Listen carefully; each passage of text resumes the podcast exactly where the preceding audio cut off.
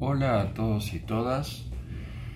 Hoy me voy a referir a la serie Heartstopper, que podríamos definir como frescura, romanticismo y educación sentimental. Una de las mejores series románticas de los últimos tiempos que se emite por Netflix. ¿De qué trata? Charlie, un adolescente fuera del closet, y su nuevo compañero Nick, estrella del equipo de rugby de la escuela a la que concurren, inician una amistad que implicará un desafío y profundos cambios para ambos. Heartstopper es una historia de amor adolescente con todas las letras. Los caminos convergentes de Charlie y Nick no pueden tener puntos de origen más diferentes. El primero, fuera del closet, pero con un historial de bullying y una relación tóxica en su haber, y Nick, un deportista lleno de amigos y sin dudas sobre su heterosexualidad. Con sencillez y enorme encanto, la serie va describiendo los aprendizajes de ambos frente a las problemáticas planteadas. La sexualidad, la homosexualidad y el género no se tratan solo de una cuestión de identidad, sino que imponen interrogantes y elecciones en cuanto a qué hacer con ellas en la vida de relación y en los entornos en los que se desarrollan los vínculos posibles.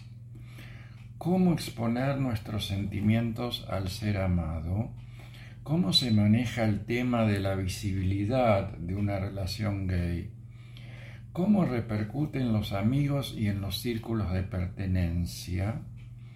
Apuntemos que lo no dicho por los personajes en esta serie se expresa mediante un recurso formal encantador y de gran impacto emocional en el espectador. Además, el tema omnipresente, perdón, de los mensajes de texto está muy bien manejado. ¿Acaso el personaje más interesante de la serie sea Nick por todos los descubrimientos que implican para él su historia con Charlie y por provenir de un mundo ajeno, o como se dice en Argentina, Paqui?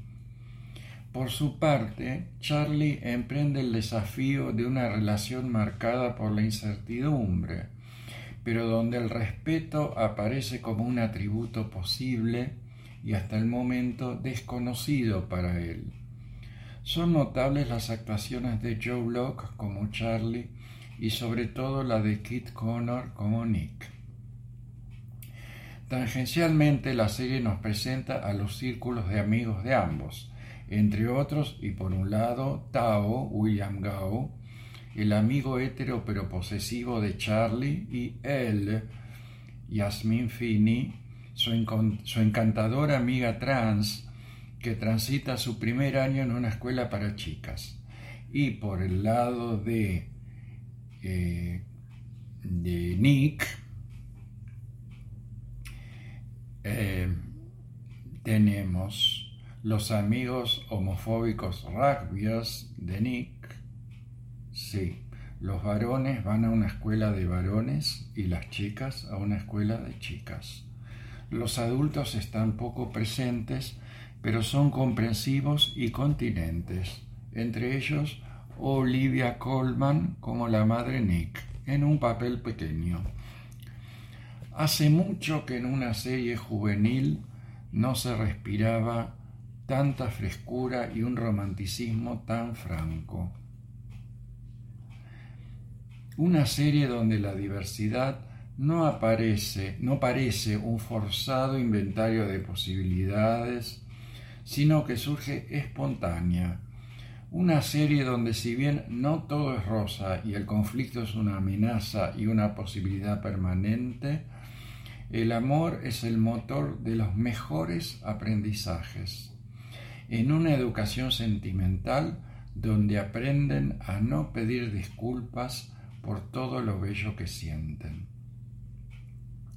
Una serie anti-euforia me refiero a la serie Euforia, donde además los adolescentes son interpretados por actores y actrices adolescentes. Será hasta el próximo podcast.